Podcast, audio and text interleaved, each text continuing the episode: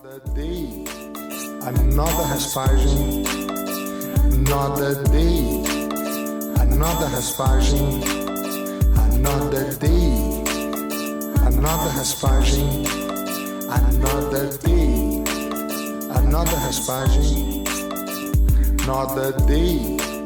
Hallo Freunde, herzlich willkommen bei Wirbeltap, dem deutschen Schütze-Podcast, Episode 35 mit mir, Trissen Habermann. Heute habe ich die Ehre und das Vergnügen, Ben Freudenberger bei mir zu haben. Er ist Black Belt, hat eine eigene, sehr erfolgreiche Kampfsportschule, die MMA Munich, und hat zudem zahlreiche Goldmedaillen in hochrangigen Schütze-Turnieren wie der IBJJF AGP und auch Naga gewonnen. Herzlich willkommen, Ben, und danke, dass du die Zeit nimmst. Danke für die Möglichkeit, für das Interesse an mir und äh, ich freue mich auf den Podcast.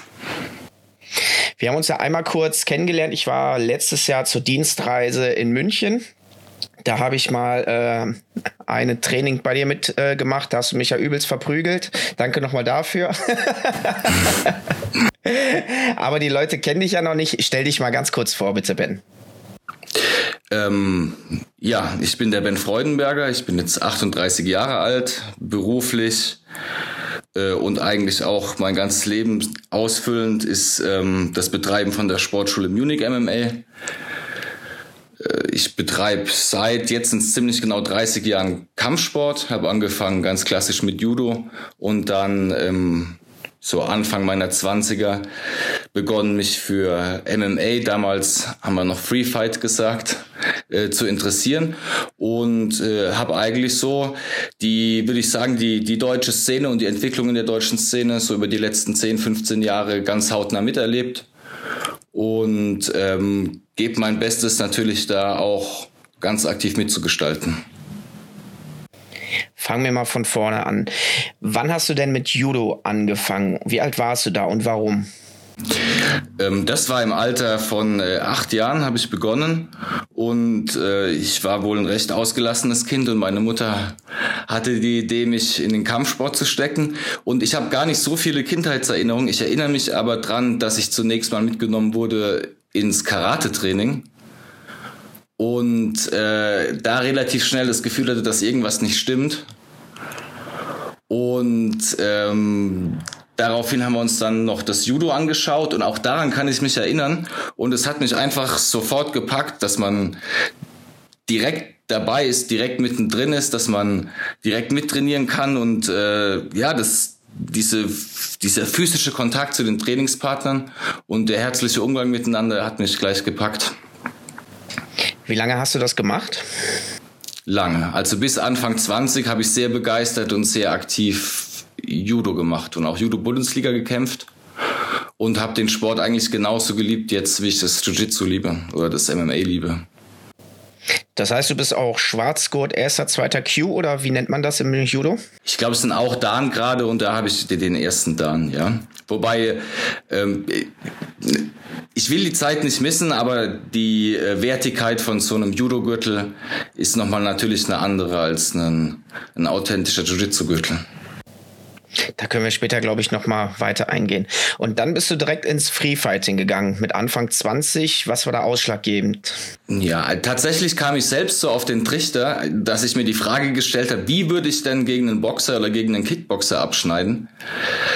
Ähm, und habe daraufhin mich an den einzigen PC gesetzt, den wir damals in der Familie hatten und bin über die Suchmaschine Alta Vista, also Google gab's da glaube ich noch gar nicht, habe ich eingegeben ähm, Judo versus Ringe, äh, Judo versus Boxen, Judo versus Kickboxing. Und bin dann so über äh, die Download-Plattform Napster auf die ersten äh, UFCs gestoßen und habe dann dort äh, Hoyce Gracie kämpfen sehen, der ja so ein Kimono anhatte. Ich hatte hab so gemutmaßt, er könnte Judo machen und das war natürlich genau das, was ich sehen wollte. Und äh, und es hat mich total begeistert, aber es war natürlich auch wahnsinnig, vor allem in meiner Nee, es war wahnsinnig brutal. Ist auch meiner heutigen Wahrnehmung wahnsinnig brutal, was da eigentlich passiert. Und habe es eigentlich komplett ausgeschlossen. Ich könnte das mal selber wettkampfmäßig oder überhaupt in irgendeiner Art betreiben, aber trotzdem hat es mich total begeistert und gefesselt. Und ich habe einfach diesen, diesen Zug dorthin geführt, das mal auszuprobieren und mal selbst zu betreiben, mal selbst zu testen und habe dann auch äh, versucht, Trainingsmöglichkeiten in der Region zu finden. Also ich bin in Ludwigshafen am Rhein groß geworden, so im Südwesten von Deutschland und habe eig eigentlich nichts gefunden und habe mich dann so autodidaktisch, sag ich mal, äh, damit beschäftigt. Jetzt vor allem rückblickend mehr schlecht als recht, aber habe mich halt schon damit auseinandergesetzt und dann aber erst Jahre später in meinem Aufenthalt in England ähm, bin ich einem ersten echten Trainer und einem ersten echten MMA-Team begegnet. Und äh, auch das hat mich noch mehr begeistert. Also ich erinnere mich noch an die erste Stunde. Es war wirklich fantastisch. Ich habe sowas noch nie erlebt. Ich habe ja jahrelang aktiv Judo, Wettkampf, Judo, Leistungssport, Judo gemacht. Und nie habe ich so eine Stunde erlebt wie die erste Stunde damals in England. Also der Trainer, äh, Nathan Leverton heißt der. Das Team heißt Leicester Shoot Fighters. Der konnte so präzise, so exakt jede Position benennen und beschreiben und jeder Griff war also im Prinzip hat er ganz normale Technikstunde gegeben, so wie die heute, denke ich, bei uns auch sind. Aber es hatte einfach eine ganz andere Qualität. Das werde ich nie vergessen. Und ich habe das gesehen, habe das will ich können. Das muss ich lernen. Hattest du schon vorher Kontakt mit Stand-up, also Boxen, Kickboxen oder sowas oder relativ blauäugig direkt da so reingegangen mit deinem Judo-Hintergrund? Äh, bedingt. Die, das Interesse für, für Striken ging dann auch in dem Alter los und da gab es natürlich viele Möglichkeiten zu trainieren, auch bei mir in der Region. Das habe ich dann auch getan. Genau, aber das ging alles, wie gesagt, Anfang 20 los. Ich war bis dahin eigentlich nur im ringerischen Kampfsport. Und dann warst du wieder in München oder in Ludwigshafen noch. Ich habe ja auch gesehen, du hast äh, einen Master in Wirtschaftsökonomie. Ist das richtig? Ja, das habe ich tatsächlich geschafft. Nur Hochschulabschluss. Ja, ich habe es tatsächlich geschafft. Äh, ähm, als ein, ein Doppelmaster in BWL abzuschließen an der Technischen Uni in äh, München und an der äh, School of Business in, in Aarhus in Dänemark. Wow. Aber ich habe eigentlich während meiner ganzen äh, Studienzeit, ich habe eigentlich trainiert und neben dem Training her äh, studiert, äh, um mich halt in dem Lifestyle zu halten und gejobbt. Aber so richtig gebrannt habe ich schon immer nur für den Kampfsport. Wann bist du denn nach München gekommen? Oder ich frage mal anders, wann hast du denn BJJ richtig angefangen? Und wo war das? Ja, das war ähm, circa 2010 ähm, in München bei dem Nils Bormann. Das hieß damals schon Munich MMA. Also der Nils Bormann, der hat damals äh, das Team quasi gegründet und ins Leben gerufen. Und ich war dann eben seit 2010 schon dabei. Damals aber in sehr kleinen Trainingsgruppen, ohne eigene Location, immer als Untermieter in anderen Sportschulen oder Jugendzentren. Und wirklich, äh, der Nils war schon damals Lilagurt und ein sehr guter Trainer mit einem tiefen Verständnis für den Sport, aber eigentlich das komplette Training war sehr rudimentär, was wir da abgezogen haben. Aber es hat sich äh, gemeinsam weiterentwickelt und äh,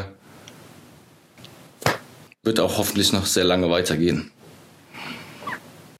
Wie ging es von da aus weiter? Du hast beim Nils Bormann trainiert. Äh, ich weiß, du bist ja graduiert unter ähm, Sergio Zimmermann Canudo. Ähm, wie waren da die Wege? Wann hast du ungefähr dein Blau- und lila Gurt bekommen? Und kannst du das so ein bisschen skizzieren? Mhm. Den, den blauen, den lila Gurt, den habe ich vom Nils gekriegt äh, in meiner ersten Zeit in München.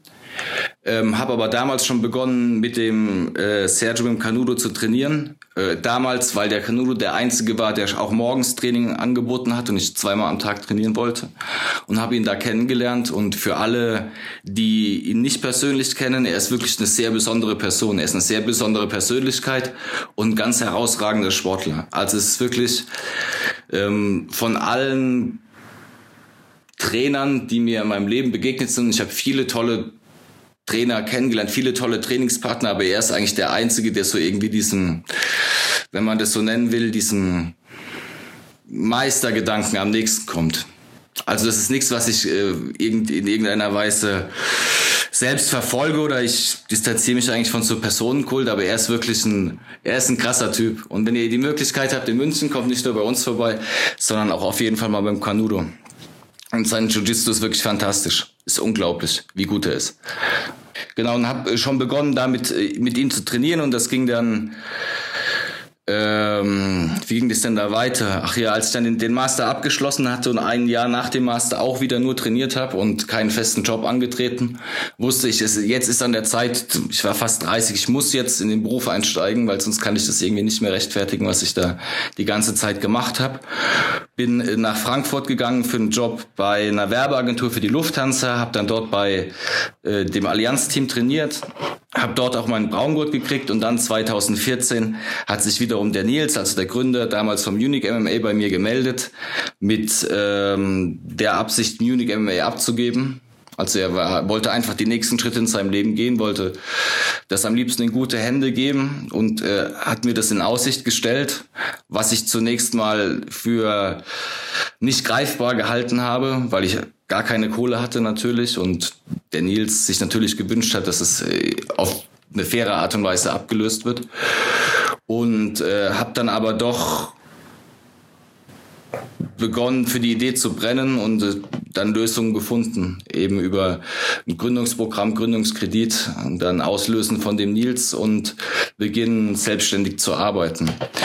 Genau, und als ich zurückkam nach München, dann ging es natürlich auch wieder drum, welchem Team schließen wir uns an und dass ich mich dem Canudo anschließe, war die einzige logische, äh, das war die einzige Option für mich. Also so ein toller, so ein toller Mensch, so ein toller Trainer, direkt vor der Haustür, der auch im Prinzip kein Problem damit hat, dass ich diese Schule übernehme. Das ist ja auch nicht selbstverständlich. Äh, selbstverständlich. Äh, deshalb war alles sehr stimmig und hat gepasst. Also war gar nicht von Anfang an dein Ziel, eine eigene Schule oder eigene Trainingsgruppe zu haben? Das war äh, anfangs nicht mein Ziel. Ne? Also mein Ziel war immer, mich so intensiv wie, wie, wie möglich mit dem Sport auseinanderzusetzen, mich so weit zu entwickeln, wie das irgendwie geht, so viel Wettkämpfe zu machen, wie es irgendwie geht. Ähm, und wirklich die, das Potenzial, mit dem Sport Geld zu verdienen, habe ich nie wirklich gesehen, bis zu dem Zeitpunkt, als der Nils mir diese Möglichkeit eröffnet hat. Und ähm, dann habe ich selbst begonnen, dran zu glauben und den Weg zu beschreiten. In der Zwischenzeit, wo du immer mal wieder trainiert hast bei Allianz, äh, Munich, MMA oder halt wo auch anders, hast du da noch den Gedanken an Freefighting, an MMA? Hast du auch mal im Cage gestanden?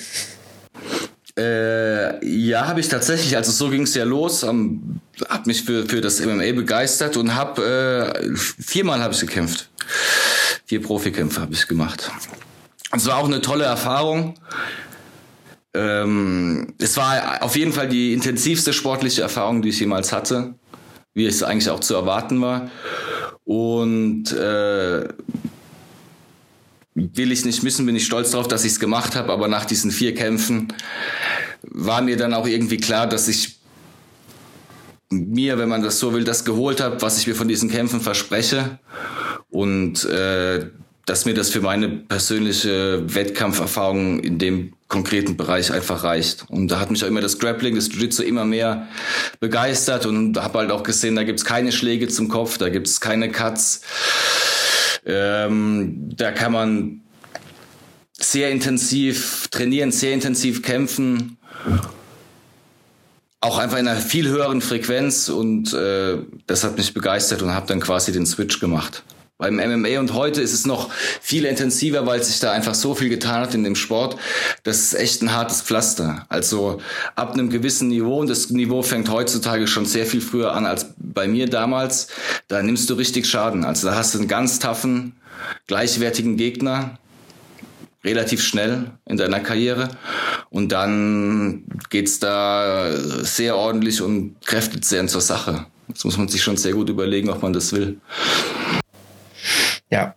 Ich sage auch immer, wenn du MMA wirklich als Vollprofi machen möchtest, dann sollte das Ziel immer äh, Champion in der UFC zu werden, weil sonst lohnt sich äh, der, der ganze, ja, der ganze Sport nicht, weil man so viel sein Körper, ja, wenn nicht sogar schon missbraucht, äh, die, die ganzen Verletzungen, die da hinzukommen, das ist sehr, sehr kräfte- und energieraubend für den Körper. Das sollte man nicht machen, wenn man einfach nur Breitensportler ist. Ja, aber muss man äh, sehr, sehr, genau abwägen. Ich verstehe natürlich auch die jungen Männer und Frauen, ich kenne die natürlich sehr gut und ich erinnere mich auch noch, wie es bei mir war. Und das ist natürlich auch eine Phase im Leben, die, die bedient werden will. Und du kannst nicht von der Du kannst natürlich irgendwie an der Erfahrung der, der älteren Sportler, der Coaches partizipieren, aber wirklich machen, wirklich fühlen kannst nur du. Guck mal, da kriege ich direkt Gänsehaut wieder. Kannst du nur diesen ganzen Prozess und das ist natürlich auch äh, zum großen Teil eine Persönlichkeitsentwicklung, ne? gehört zum Erwachsenwerden als Menschen, als Sportler und als Persönlichkeit.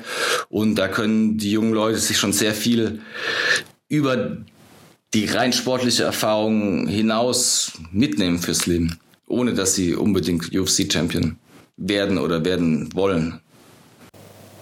Stimmt, guter Punkt, guter Punkt. Dann hast du dich entschieden, okay, MMA lasse ich jetzt doch mal ein bisschen, äh, bisschen sein und habe jetzt die Opportunity, wieder zurück nach München zu gehen und ähm, das MMA Munich zu nehmen. Ähm, wie groß war denn die MMA Munich zu dem Zeitpunkt? Mhm. Das war ziemlich genau es war kurz nachdem die erste eigene Location zur Realität wurde. Also der, der Nils hat es damals super klug aufgesetzt, ist ganz organisch gewachsen. Ähm, also mit einer kleinen Trainingsgruppe angefangen, einfach eingemietet in andere Sportschulen oder Möglichkeiten wie Jugendzentren oder Tanzschulen. Hat äh, zu einem exzellenten Zeitpunkt eine exzellente Domain aufgebaut, nämlich munich-mma.de, von der wir heute noch stark profitieren natürlich.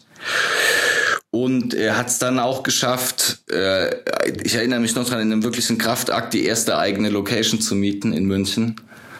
Das war sicher auch eine der größten ähm, Herausforderungen auf dem Weg zur eigenen Schule.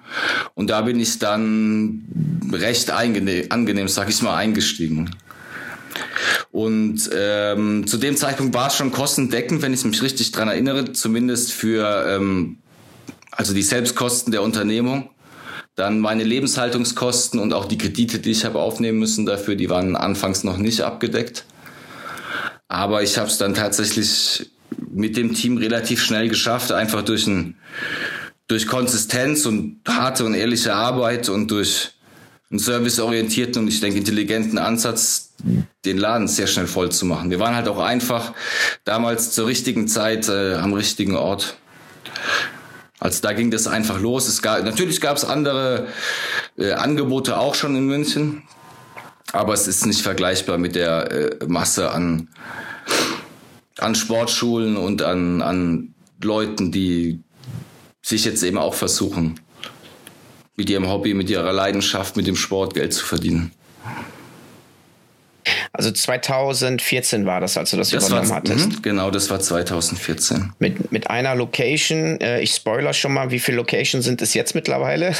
äh, mittlerweile betreiben wir drei, drei Locations. Und wir erhalten auch noch die erste Location, das war die in der Leopoldstraße, also sehr zentral äh, äh, gelegen. Die haben wir bis heute. Das ist aber mittlerweile die kleinste. Dann haben wir noch eine sehr Schöne auch, wer von uns Bilder kennt oder mal auch ähm, eine Dokumentation oder was heißt eine Dokumentation, aber diverse Beiträge gesehen hat oder unsere YouTube-Videos kennt, äh, der hat wahrscheinlich das Nordbad Gym äh, vom geistigen Auge, also das ist ein großer Glaskasten, auch sehr zentral in München. Und eine dritte Location im Westend direkt an der Donnersberger Brücke, also auch hervorragend gelegen. Und ähm, ja, ist alles sehr organisch gewachsen zu einem gewissen Zeitpunkt fast exponentiell schon, aber ähm, alles aus eigener Kraft und alles auf den Händen vom eigenen Team getragen. Und was uns, glaube ich, auch äh, ausmacht, was wir sehr früh angefangen haben und was wir, glaube ich, in einer Art und Weise kultiviert und aufgebaut haben, wie meine ich noch kein anderer in München mit vergleichbarem Angebot ist, Angebot ist einfach ein, ein Team, ein festes Team, mit äh, Perspektive und mit wirklich festen Arbeitsplätzen. Da geht man natürlich, das ist natürlich auch eine, eine große Investition und ein Commitment, aber ich glaube, das ist der Schlüssel, um wirklich gute Qualität anbieten zu können auf sehr vielen verschiedenen Ebenen, um, um die guten Leute, die die Leute mit Potenzial an sich zu binden und denen auch die Möglichkeit zu geben, ihre gute Energie in den Laden zu stecken und äh, am Wachstum äh, mitzuwirken. Ich meine, du kennst das selbst, du unterrichtest auch, oder? Ja. Ja, viel wahrscheinlich sogar. recht viel. Und aber was, was ist dein Job? Ist also du, du ja, man muss einem anderen Job noch nachgehen. Das ist, es geht nicht äh, anders. Und äh, ja, wie gesagt, ich glaube, das ist was, wo wir uns sehr früh schon darauf konzentriert haben. Ist was, worauf ich sehr stolz bin. Ich glaube, das Team auch und was uns ausmacht und was uns, glaube ich, auch jetzt in naher Zukunft noch wirklich nach, nach oben drücken wird. Ist ein festes Team, feste Arbeitsplätze, faire Bedingungen, so fair wie es eben geht. Ich meine, Kampfsport ist keine Goldmine, aber es ist sehr wohl, es ist sehr wohl möglich, ein gut davon zu leben, sein Team gut davon leben zu lassen und sich einfach auch eine wirtschaftliche Perspektive zu schaffen. Ja, bei dir kommt nicht nur deine Leidenschaft und die fachliche Kompetenz im Kampfsport hinzu, sondern auch wirklich dein akademischer Hintergrund, weil du weißt, wie man ein Unternehmen führt. Ganz viele sehe ich auch immer, die sind super Jiu-Jitsu-Coaches, aber da klappt es halt wirtschaftlich nicht. Ähm, die wissen nicht, wie man so eine Existenzgründung macht oder wie man dann so einen äh, Gründungsplan schreibt. Aber bei dir und dem Hintergrund, da ist es definitiv vorhanden. Und man sieht, du hast dich ja sehr stark und schnell vergrößert und verbessert muss ich sagen, da möchte ich aber wirklich jedem Mut machen. Also die, die, mein betriebswirtschaftliches Studium hat mir wirklich sehr bedingt nur direkt geholfen dabei. Ich glaube teilweise einfach, natürlich, dass du auf eine gewisse Art und Weise in der Lage bist, Informationen zu verarbeiten, aber jeder kann das packen. Also es ist einfach eine, ein Glauben an sich selbst und einfach eine Zuverlässigkeit. Zuverlässigkeit äh, in Bezug auf die Herausforderungen, die sich da einem stellen. Und es gibt immer jemanden, der dir hilft es gibt immer jemanden, der dir hilft, man muss sich die richtigen Leute halt reinholen, manche muss man bezahlen, manchmal auf eine gewisse Art und Weise muss man ein Risiko eingehen und in Vorkasse gehen, aber ich glaube wirklich, jeder kann das schaffen. Und äh, eine der größten Herausforderungen war tatsächlich, dran zu glauben. Das ist, klingt jetzt so platt, aber rückblickend äh, wäre vielleicht noch sehr viel mehr gegangen, wenn ich mich früher getraut hätte, wenn ich früher dran geglaubt hätte, wenn ich früher mich getraut hätte, diese Vision zu sehen und, und, und die zu verfolgen. Also ich kann jeden wirklich nur motivieren. Und es muss ja noch nicht mal jetzt eine Kampfsportschule sein. Aber wenn ihr was habt, für das ihr wirklich brennt, es gibt immer Mittel und Wege, sich dahin zu arbeiten und also jetzt ich zum Beispiel mit dem das Leben so in der Art und Weise, wie ich mir das aufgebaut habe, das erfüllt mich so sehr. Ich kann wirklich jeden nur motivieren, was ja seine seine Leidenschaft weiter zu verfolgen und im Idealfall auch eine Existenz drauf aufzubauen. Also ja, ich bin irgendwie von morgens bis abends beschäftigt mit dem Laden. Ärgere mich auch manchmal ein bisschen damit rum, aber overall es fühlt sich nichts an wie Arbeit. Es ist einfach ein, ein geiles Life jetzt. Und das Schönste ist, wenn man keinen direkten Chef äh, über sich hat, ne? ja, hat Vor- und Nachteile. Hat Vor- und Nachteile. Ich habe jetzt, ich habe es recht lange äh, komplett allein verantwortlich und auf freiberuflicher Basis, also auch voll privathaftend betrieben. Und wir haben jetzt Anfang des Jahres äh, eine GmbH gegründet. Und da sind auch in, in dem Rahmen zwei Gesellschafter mit reingekommen. Das eine ist der Raphael Esnino. Jetzt mittlerweile auch Schwarzgurt und, und jemand, der mich wirklich seit zehn Jahren begleitet äh, im Gym, der das Gym kennt wie kein zweiter und der äh, genauso äh, von A bis Z für den Laden brennt. Und das andere ist, ist der Günther. Das ist jemand, der wahnsinniges unternehmerisches Know-how jetzt noch mit reinbringt und der uns wirklich geholfen hat, die Sache nochmal wirklich von der Basis äh, äh, beginnend professionell und, und strategisch und zielführend aufzubauen.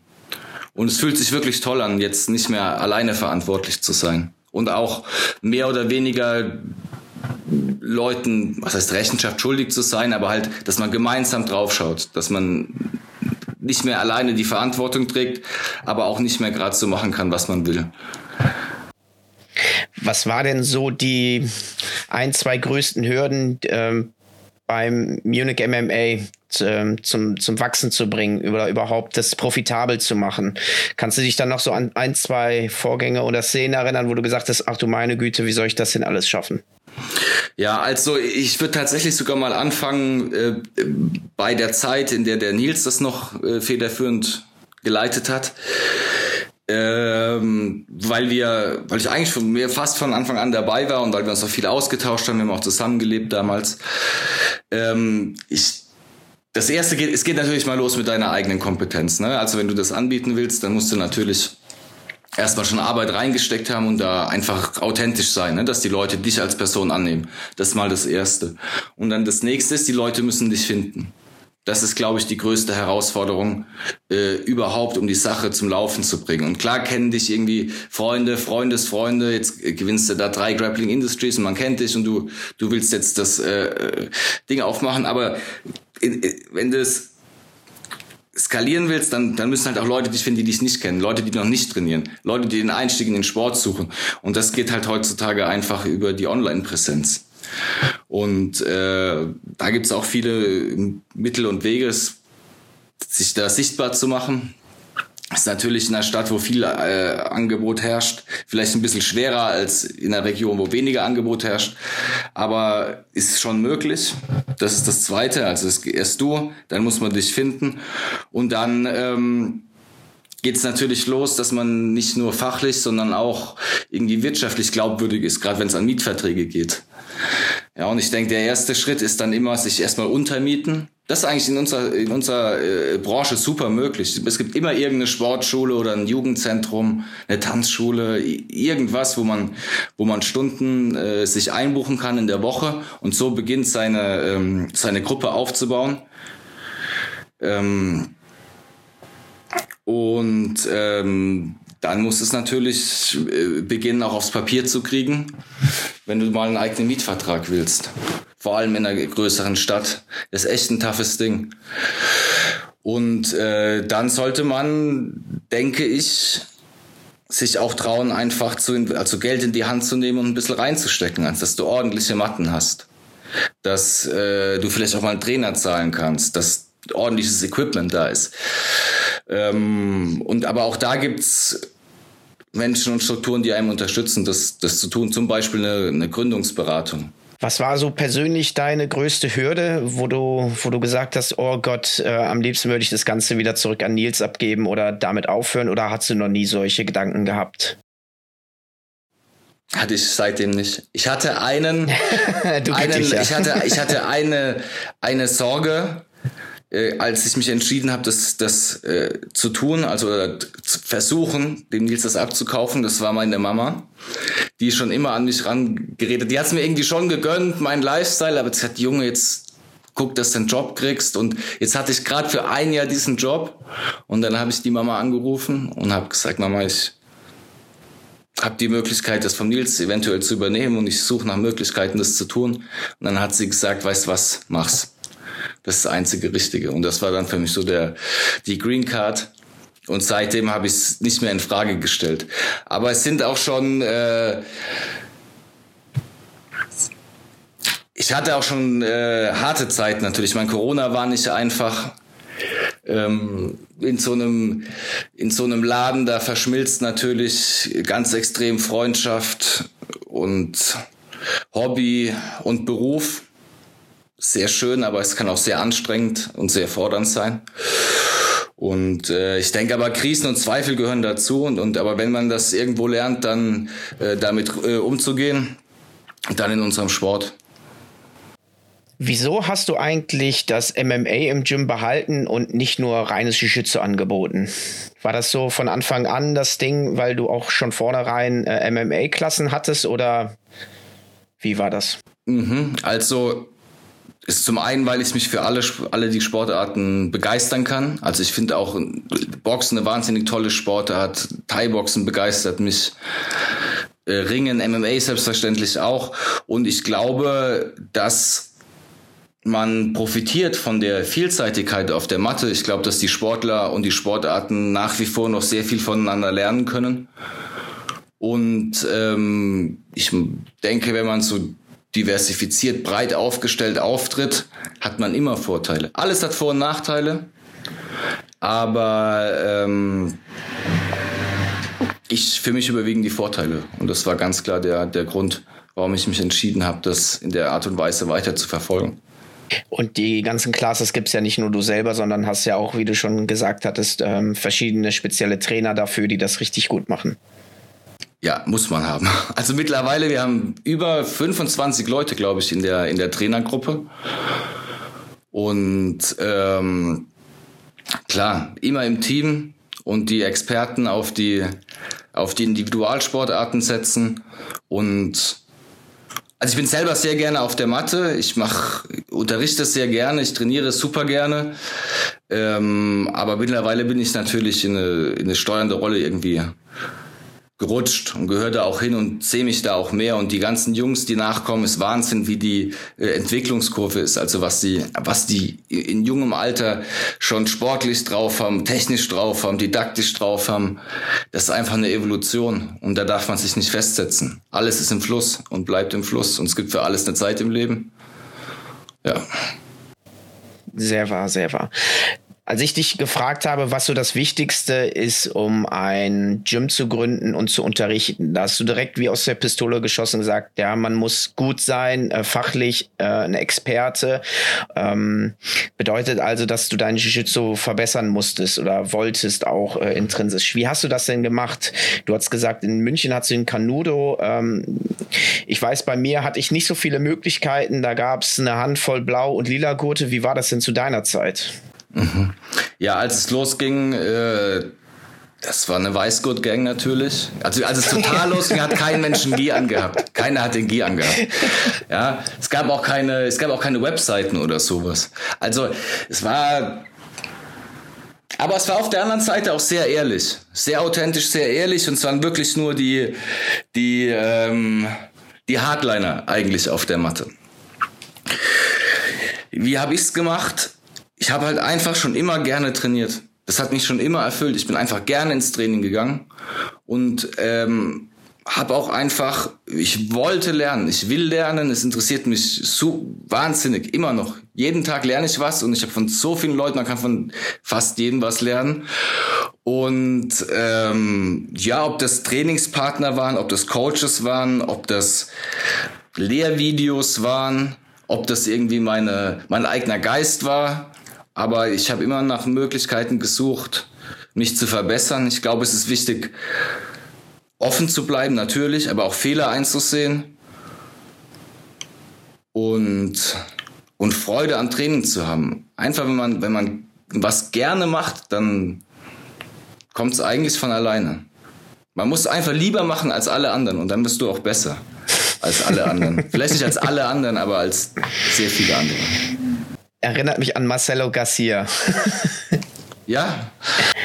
Er sagte nämlich, ähm, oder er antwortete auf die Frage, warum er so gut ist, wie er gut ist, sagte er, ja, ich bin nicht der Beste, ich bin nicht der Schnellste, nicht der Technischste, aber ich bin derjenige, der Jiu-Jitsu am meisten liebt und deswegen bin ich so Hat gut. Hat er gesagt, ja, ah, das sind wahre Worte. Ja, und es geht nichts geht von heute auf morgen. Nichts geht von heute auf morgen, das ist wirklich ein Prozess und auch was du jetzt gesagt hast, ich war oft auch nicht der Beste. Es gab immer Leute, die irgendwie talentierter waren, die waren stärker, die waren schneller, die waren, aber so viele sind weggebrochen. Wirklich die allerwenigsten sind mhm. dabei geblieben. Das stimmt. Und ähm, dann auch was, am Anfang war ich sehr viel unsicherer, was das betrifft, aber ich glaube auch ein, ein Schlüssel wirklich, um, um gut zu werden, um, um Freude dabei zu behalten, um authentisch zu sein, ist ähm, dass man an sich selbst glaubt und sich akzeptiert, so wie man ist. Also jetzt zum Beispiel ein, ein großer, schwerer, starker Mann, der wird niemals Sachen sehen oder, oder authentisch anwenden können wie ein Super, also wie ein, ein Federgewicht.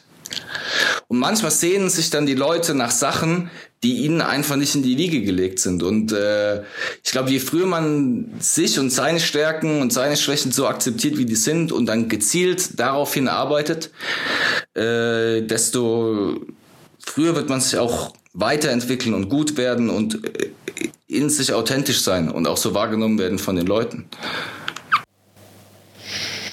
Nicht nur das hat ja deinem Jiu-Jitsu weitergeholfen, sondern auch Wettkämpfe, sei es im Judo, Jiu-Jitsu, MMA oder Boxen. Das ist ja auch ein großer Bestandteil von dir gewesen und da hast du dir auch deine Legitimation deiner Techniken geholt. Wie kam es eigentlich dazu? War das immer schon so leistungsbasierend, dass du gesagt hast, ja, leistungsorientiert, ich will eigentlich immer Wettkämpfe machen, habe ich einfach Bock drauf? Oder ist das etwas, was du eigentlich gar nicht magst? Oder wie stehst du da? Oder standest du und stehst jetzt da zurzeit? Also das habe ich schon als äh, äh, Kind im Judo sehr gerne gemacht. Das hat mich schon immer begeistert. Und äh, es ist einfach ein, ein wahnsinnig intensives Erlebnis. Also es ist ein Test für, für Körper, für Geist, für Wille, für Herz. Es ist ein wahnsinniger Adrenalinrausch. Äh, ich finde, es gewinnt, je mehr Wettkämpfe man macht, immer an noch mehr an Qualität, weil es so viele Stellschrauben gibt, ja, an denen man drehen kann, um eine, um eine herausragende Performance auch abzuliefern. Und da geht's dann auch wieder, geht's noch nicht mal so um diese absolute Performance, sondern gerade bei uns, da geht's um sehr individuelle Performances. Und wenn ein Sport, der, es gibt so viele äh, Gewichtsklassen, Leistungsklassen, Altersklassen und äh, da kannst du wirklich für dich, der Sport, ich krieg schon wieder Gänsehaut, wenn ich drüber rede, die äh, gibt dir die Möglichkeit, das meiste aus dir rauszuholen, dich zu optimieren und, und wirklich abzuliefern. Ja, also es Wettkämpfe ist was Fantastisches. Und auch wenn man nicht so der Wettkampftyp ist, ich würde es jedem Sportler mal empfehlen, die Erfahrung zu machen und äh, sich selbst auf die Probe zu stellen und sich, sich, seinen Charakter, sein Herz, seine Technik nochmal auf eine ganz andere Art und Weise auf die Probe zu stellen als im Training. Ja, kann ich nur so unterschreiben. Ben, sehr, sehr wahre Worte mal wieder. Also das finde ich auch, wenn man seinen Jiu-Jitsu verbessern möchte, da hilft es nicht, die 200. Instructionals zu sehen oder eine Private Lesson zu nehmen, sondern einfach mal aufs Turnier zu gehen und dann weißt du, was funktioniert und was nicht funktioniert. Da kriegt man am schnellsten den Reality-Check. Ja. Trainierst du jetzt aktuell noch auf Wettkämpfe hin oder ist das ein Kapitel, was du so langsam schließt? Äh, ganz unmittelbar jetzt habe ich keinen Wettkampf geplant. Ich würd, möchte weiterhin kämpfen. Ähm, der Körper ist aber auch hat 30 Jahre Kampfsport hinter sich und ich fühle mich immer noch sehr gut. Mhm. Ich finde auch, dass ich noch gut aussehe. Also ich habe einfach noch die, die ja, ich habe noch die, die Athletik eigentlich und die Muskulatur und die Kraft und, und die Schnelligkeit, die Balance. Ich habe das alles noch, aber leider verletze ich mich in letzter Zeit recht viel. Mhm. Also einfach Sachen, die sind mir vorher nicht passiert. Äh, beim Techniktraining, ich, die, die, der, der Double leckt mich technisch und fällt mit der Schulter auf meine Rippe. Die Rippe knackst, Kreuzband ist gerissen, der Hamstringmuskel reißt ab. Es sind auch nicht nur so viele Sachen, sondern äh, recht schwere Verletzungen teilweise, die dich dann schon zum Nachdenken bringen. Ähm, wie intensiv oder wie genau möchtest du den Sport weiter betreiben? Wie ist das Verhältnis zwischen Mehrwert, das dir der Sport jetzt gibt und vielleicht auch ähm, Opfern, die es erst in ein paar Jahren äh, zeigen. Ja, aber also ich werde auf jeden Fall noch mal kämpfen. Ich habe noch ein, zwei Ziele und ähm, aber alles gemacht. Also wie gesagt, es gibt für alles eine Zeit im Leben und jetzt im Moment habe ich sehr große Freude auch einfach am Coachen. Ich habe auch große Freude am, am Kraftsport und ich mache einfach mein Ding und wenn es sich wieder richtig anfühlt, dann werde ich auch wieder kämpfen. Wie alt bist du jetzt, Ben? 38. 38, okay. Ja, ich bin 34 und äh, ich spüre das auch. Ich hatte jetzt Samstag äh, ein paar Kämpfe und äh, ja, ich, funktioniert nicht mehr. Also ich bin jetzt schon froh, dass ich ein bisschen nach links und rechts gucken kann. Wie waren deine Kämpfe? Ah, die war nicht gut, weil das war äh, sogenannte GMC Team Challenge. Kannst du dir ein bisschen wie das Quintett vorstellen. Mhm. Und wenn du da so einen 15 Kilogramm schweren Typen bekommst, der einem deinen Nacken reißt, dann denkst du auch so, ja, mit Technik kommst du auch nicht mehr so viel weiter. Und wenn das Knie auch Kreuzband und Meniskus komplett ja. gerissen ist äh, und das versteift dann nach dem Tag und äh, dann musst du das zwei Tage lang richtig gut durchkneten, damit du da ein bisschen gehen kannst. Mhm. Und die Tochter will auf dem Spielplatz gefangen werden, du sagst, so, er geht nicht, dann ist immer ein bisschen doof. Ja. Ja, Von da will ich da gerade auch gerade gerade schauen, ähm, weil ganz wichtig ist ja die Longevity. Ich denke, du möchtest auch Langlebigkeit, du möchtest auch noch in den 60ern rollen. Und äh, ja, da bin ich jetzt momentan auch noch äh, selber am Schauen, wie ich das für mm. mich regle. Von daher auch ganz interessant, das mal von dir zu bekommen, äh, die Info, wie, wie du das siehst. Ja, ja, man muss es sich selber eingestehen. Und auch viele Kampfsportler äh, tun sich da auch schwer. Auch wenn ich an eigentlich Legenden aus unserem Sport denke oder teilweise auch aus, äh, aus verwandten Sport, aus dem Boxen oder so, haben sich mhm. viele mit den letzten Kämpfen einfach keine Gefallen mehr getan. Weiß ja. nicht, ob dann, wenn da ein bisschen Geld mit ins Spiel kommt, ist natürlich auch ein Argument. Aber manchmal ist weniger mehr. Ja, Geld ist schön für, für Wettkämpfe. Also ich habe noch, ich habe ein bisschen Geld mal bekommen bei Superfights, aber ansonsten zahle ich ja immer nur für AGP, mhm. IBJF oder Naga. Da, da gibt's ja nichts. Da tröstet der, der Naga-Gürtel auch nicht. Es ist schon ein Trostpflaster, aber. ja. Wenn man ihn dann kriegt, das stimmt, ja. das stimmt. Ja. Ja, zweiter Platz. Hm. ja, von zwei am besten noch, ja. Ja, hast du viel, viel geopfert und nichts bekommen, aber so ist das halt manchmal. Wenn du Wettkämpfe machen möchtest, sieht man dich dann äh, im GI eher oder machst du alles? No-Gi, Leglocks? Wenn die Möglichkeit äh, besteht, äh, beide Klassen zu kämpfen, immer beide Klassen. Und ja, also das habe ich eigentlich immer sehr genossen. Und auch ich habe vor allem gegen Ende der Karriere, wenn du es so nennen möchtest, das Gefühl gehabt, je mehr Kämpfe ich an einem Wettkampftag mache, umso besser werden die. Klar geht so ein bisschen mhm. die Kraft weg, aber äh, wenn man dann einfach in der Zone ist, es sind die, das sind die geilsten Erlebnisse, das sind die besten Kämpfe. Und äh, es ist einfach auch so das ganze Turniererlebnis mitnehmen, viele Kämpfe. Das ist einfach ein tolles Gefühl. Ja, kann ich auch nur jedem empfehlen, mal auf den Wettkampf zu gehen. Ähm, das, was du sagtest, man lernt sehr, sehr viel über sich, aber man lernt auch ganz, viele andere nette Menschen kennen, ähm, mit denen man zusammen gekämpft hat und das verbrüdert sogar ein Stück weit auch, finde ich. Also ich habe jetzt noch Kontakt mit Leuten, vor denen ich äh, vor acht Jahren mal gekämpft habe.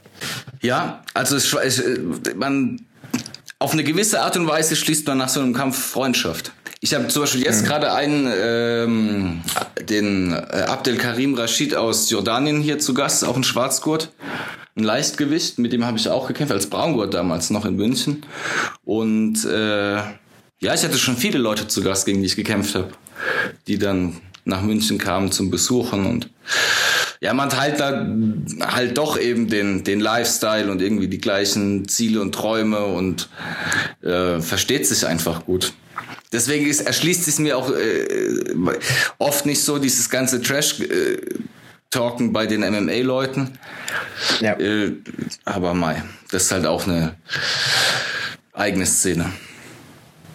Ja, das stimmt, das stimmt. Der Gordon Ryan macht es ja leider im Jiu-Jitsu auch. Äh, wie stehst du dazu? Hm, verfolge ich nur am Rande, muss ich sagen.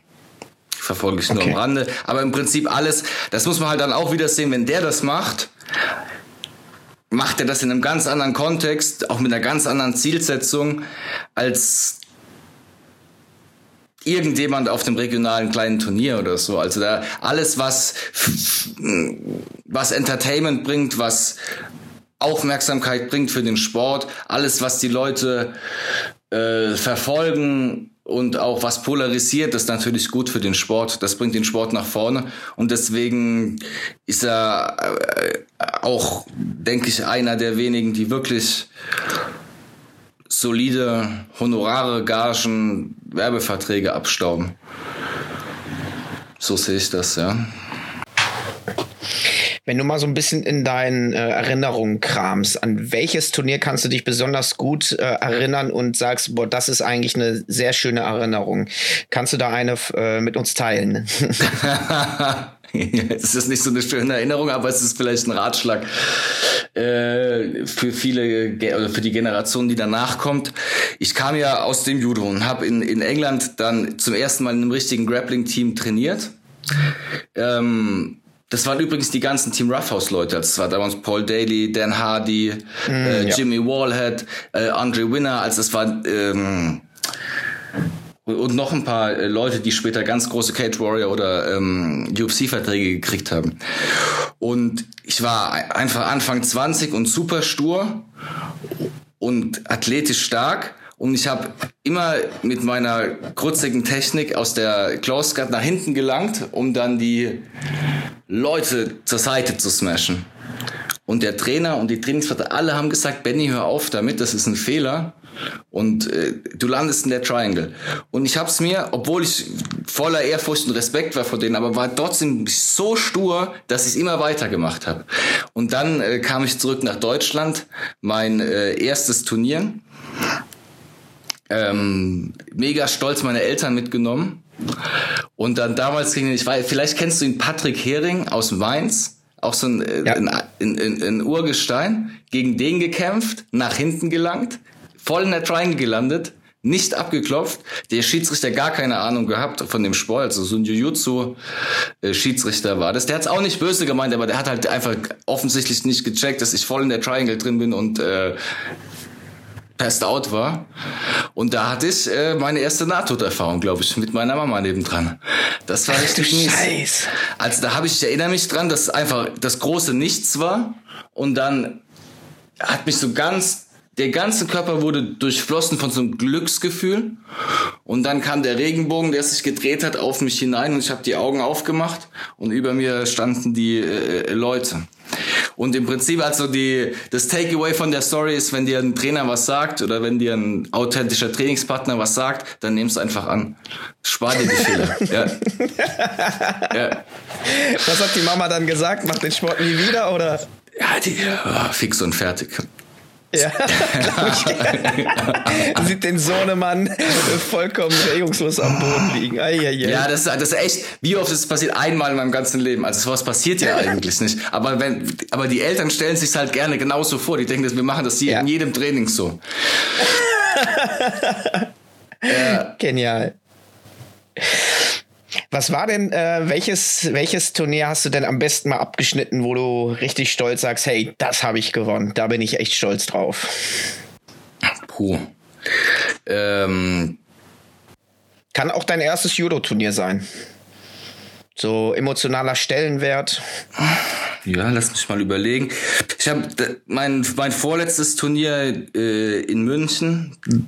Das war ein IBJJF Munich Open.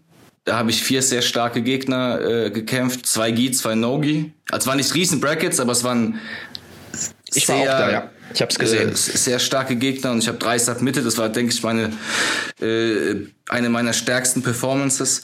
Dann habe ich einmal, das war das ist so ein ADCC German Open, glaube ich, habe ich eine einmal äh, Nogi gewonnen. Da war ich sehr stolz, weil ich einfach auch Leute geschlagen habe äh, aus der deutschen Szene, zu denen ich aufschaue oder die mich lange begleitet haben, wo ich auch schon viele Kämpfe verloren habe, aber äh, oder wo auch sehr gute Leute in der Bra im, im Bracket waren.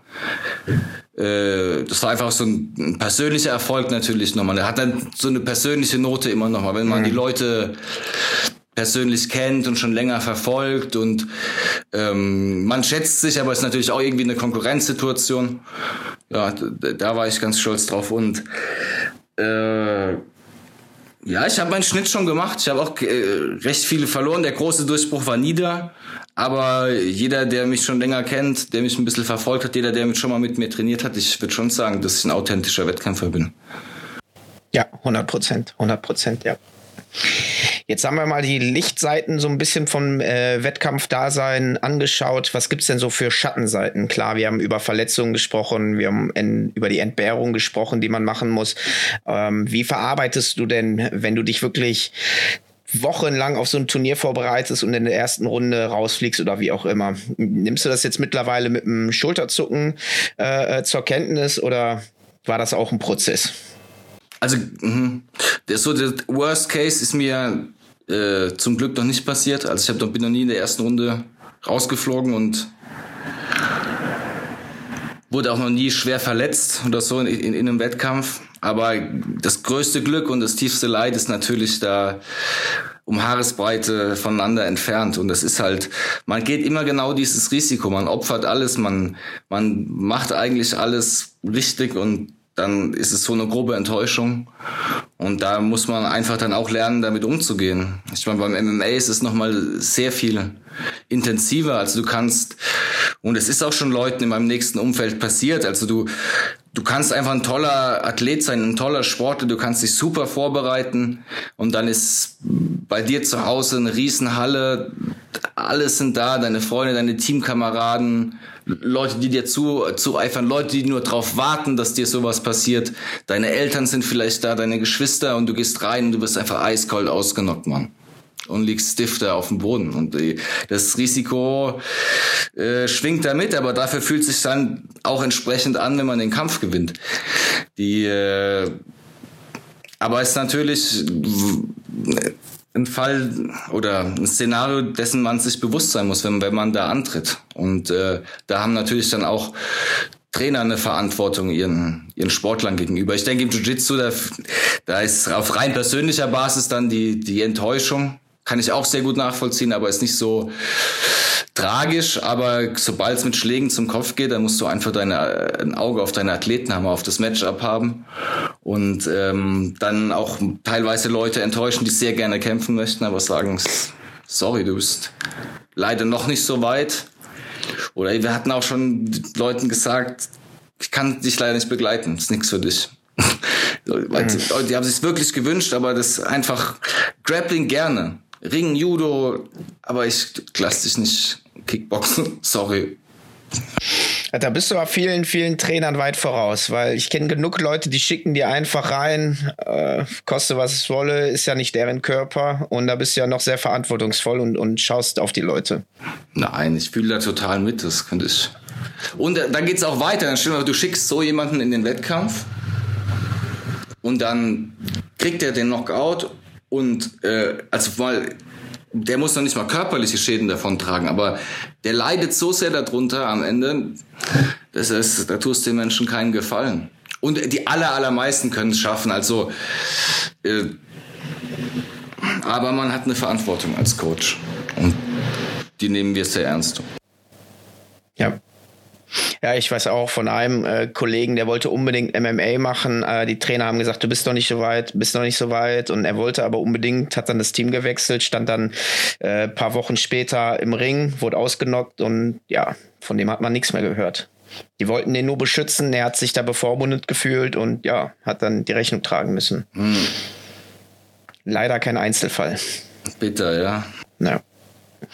Aber wie gehst du denn mit so äh, Leuten um, die in dein Gym kommen, sagen, äh, ich bin der krasseste Straßenkämpfer, ich habe schon 120 Kämpfe gemacht und ich hau die alle um. Gibt's sowas? Ich meine, ihr habt MMA vorne dran stehen. ja, äh, habe ich tatsächlich schon erlebt, aber sehr lange Zeit ist das her. Also so Leute, die sich auf unvernünftige Art und Weise oder mit Federn schmückend, die sie sich selber nicht verdient haben, oder einfach fiktive, die einfach Leute, die Sachen erfinden, die fühlen sich von uns eigentlich nicht aus äh, angezogen. Also das ist, mhm. es ist auch mittlerweile einfach eine zu professionelle, sportlich zu entwickelte Atmosphäre da auf der Matte. Also das merkt sogar jemand, der gerne mal eine Geschichte erzählt, dass sich die Leute da jetzt gerade einfach keine Geschichten erzählen lassen. Und du mhm. haben wir eigentlich, ist eigentlich gar nicht kein Thema mehr. Also es kommt sehr, sehr, sehr selten vor, dass man mal jemanden zur Seite nehmen muss. Und auch dann ist es einfach die, deine Verantwortung als Coach und deine Verantwortung als Team, auch so jemand abzuholen und dem halt freundlich und sachlich zu erklären, wie man es vielleicht besser machen kann. Ja. Und wenn gar nichts hilft, dann gibt es ja auch Mittel und Wege, die Leute äh, einzunorden, sage ich mal. Musstest du schon mal jemanden sagen, dass ihr nicht zusammenpasst und er sich doch bitte woanders äh, umschauen soll nach einem anderen Gym oder konntest du die Leute dann doch immer ganz gut einfangen? Es haben sich schon Leute getrennt äh, von uns, wir haben uns von Leuten getrennt. Ich denke, das ist auch dann zu einem gewissen Punkt ein ganz natürlicher Prozess. Aber ich bin eigentlich jemand, der der gerne und eher viel Verständnis zeigt für die Leute. Und ich denke, Perspektivenwechsel ist was sehr Wichtiges im Leben und es wird immer zu Konflikten kommen. Und äh, so ein Team lebt auch davon, dass man sich akzeptiert irgendwie, wie man ist und äh, einander die Hand reicht und nicht verurteilt, sondern sich unterstützt eben. Hm. Was ist denn so deine Philosophie vom Gym? Was ist deine Philosophie im Jiu-Jitsu? Aber fangen wir erstmal an. Wie möchtest du das Gym quasi haben, dass sich jeder wohlfühlt? Ähm, ja, als wir, was wir versuchen, ist ähm, Kampfsport einfach ein zeitgemäß, niveauvolles, freundliches, professionelles Gesicht zu geben und ähm, einfach jedem das Gefühl zu geben, ernst genommen und gefördert und gefordert zu werden. Und ich denke, einfach die, so eine, ein, ein, ein Gym ist so ein soziales Konstrukt und äh, das ist äh, lebendig und wenn man in, ich, ich reise ja auch recht viel und eigentlich immer, wenn ich irgendwo zu Gast bin, komme ich äh, dort auf die Matte und man spürt ja die Atmosphäre sofort. Und die allermeisten Gyms sind genau so, die sind organisch gewachsen. Das sind Leute, die gehen jahrelang, jahrelang zusammen auf die Matte und kultivieren da äh, eine Atmosphäre und eine Mattenkultur. Und in den allermeisten Fällen ist die sehr positiv. Also eine Kampfsportschule, die meisten Kampfsportschulen sind sehr positive Orte. Klar gibt's da auch immer wieder Ausreißer. Aber ähm, das ist auch das A und O, dass die Leute da gerne hingehen und, und, und sich wohlfühlen. Hm. Ich meine mich erinnern zu können, ihr hattet jetzt äh, das achtjährige Bestehen, oder? War das nicht kürzlich? Oder Sommerfest? Wir haben jetzt im ähm, vor zwei Wochen Sommerfest gefeiert. Ja, das war die erste Veranstaltung dieser Art nach Corona. Das haben wir sonst eigentlich immer regel, regelmäßig gemacht, ein, zweimal im Jahr, die Weihnachtsfeier oder dann Sommerfest mhm. und die und die Weihnachtsfeier. Ähm, ja, einfach weil der soziale Aspekt so schwer wiegt. Das ist einfach so wichtig. Äh, und die meisten Leute sind eh so gut befreundet. Also für die sehr viele Leute ist das Gym und die, die Gruppe dort so der soziale Lebensmittelpunkt. Mhm. Wie eine kleine zweite Familie, darauf wollte ich ja. nämlich sagen. Ne? Äh, das, das, ich habe mich da auch sehr, sehr gut aufgenommen gefühlt. Ich habe ja äh, in zwei Locations trainiert. Ich wurde da super aufgenommen. Sehr, sehr nette Leute. Freut mich Und, sehr. Äh, kann ich ja. nur jedem empfehlen, wenn ihr mal in München seid, unbedingt mal zu MMM Munich vorbeizugehen. Dankeschön. Hast du denn eine Jiu-Jitsu-Philosophie? Wo du sagst, äh, Quick Kill oder ich möchte lieber eine Position halten, bevor ich auf die Submission gehe? Oder sagst du Langlebigkeit oder alles auf Wettkampf orientiert? Oder hat sich das jetzt auch mittlerweile, du machst es ja jetzt schon seit mehreren, äh, ich wollte schon Jahrzehnten sagen, aber so lange ist es jetzt auch noch nicht, äh, hat sich das gewandelt? Äh, das hat sich sicher gewandelt. Ich würde nochmal zurückkommen auf das, was ich vorhin auch schon gesagt habe. Äh, trau dich, authentisch zu kämpfen, so wie es zu dir passt Klar, setz, orientier dich an fortgeschrittenen, äh, hab Vorbilder, aber äh, sei du selbst und sei stolz drauf auf das, was du kannst. Ähm, genau, und das bringt, glaube ich, die meiste Freude und das effizienteste Game. Und ähm, ich denke, die hinten raus in meiner, in meiner Wettkampfkarriere habe ich mich getraut, mehr zu machen, variabler zu kämpfen, auch mal Sachen auszuprobieren dann, äh, dass, dass er dann mal auch einen Kampf verloren gegangen, muss ich sagen. Zu Beginn, das habe ich, glaube ich, aus meiner Judo-Zeit mitgenommen, das habe ich sehr, sehr lange, sehr konsequent gemacht. Äh, ist nur A-Game. Und sehr geduldig, sehr abwartend, geduldig einfach und konsequent gekämpft und äh, diesen Kämpfen auch fast nie Punkte abgegeben und auch Leute geschlagen, die sicherlich besseres Jiu-Jitsu haben als ich. Einfach durch Taktik und äh, ja, den, sich trauen, sich selbst treu zu bleiben. Du machst das, was du am besten machst. Und wenn der andere nicht drauf klarkommt, ist nicht dein Problem. Also und lass dir auch nicht erzählen, der, der, der stallt, der macht dies, der macht das. Mach du deins und ich mach meins. Und er macht seins und sie macht ihrs. Und dann, das ist so, äh, was ich versuche, den Leuten, wofür ich versuche, die Leute zu begeistern. Mhm. Also Fokus auf sich selbst, versuchen, äh, sich treu zu bleiben, nicht andere nachzuahmen oder zu emulieren und seinen eigenen Weg zu finden. Genau, und stolz sein drauf. Mhm. Was ist denn so dein A-Game, was du gerne hast? Closed Guard? äh, ja, Takedown, Takedown, Knee Cut und dann Kontrolle. Ich, ich kontrolliere auch sehr gerne. Also du bist lieber oben als unten? Einfach, ich bin gerne an der Seite. Ja, ich bin gerne an der Seite und koste die Position aus und warte einfach, bis so ein bisschen Unmut und mehr Bewegung von unten reinkommt und dann nehme ich mir was, äh, was er mir gibt. Und Kontrolle ist ein ganz großer Teil von unserem Sport und äh, ist auch was, was ich sehr, das macht mir einfach Spaß. So manche Leute sagen, der passiert nicht viel, aber ich bin gerne oben, ich kontrolliere, habe alles im Griff. Meiner Meinung nach, also mein, nach meiner Wahrnehmung alles im Griff und äh, äh, warte auf meine Chance. Aber auf jeden Fall Takedown, Takedown Pass. Und, äh, da kommst du aus dem alten Judoka nicht raus, ne? Nee, da komm ich aus dem nicht weg. ah, das war am Anfang ganz schlimm.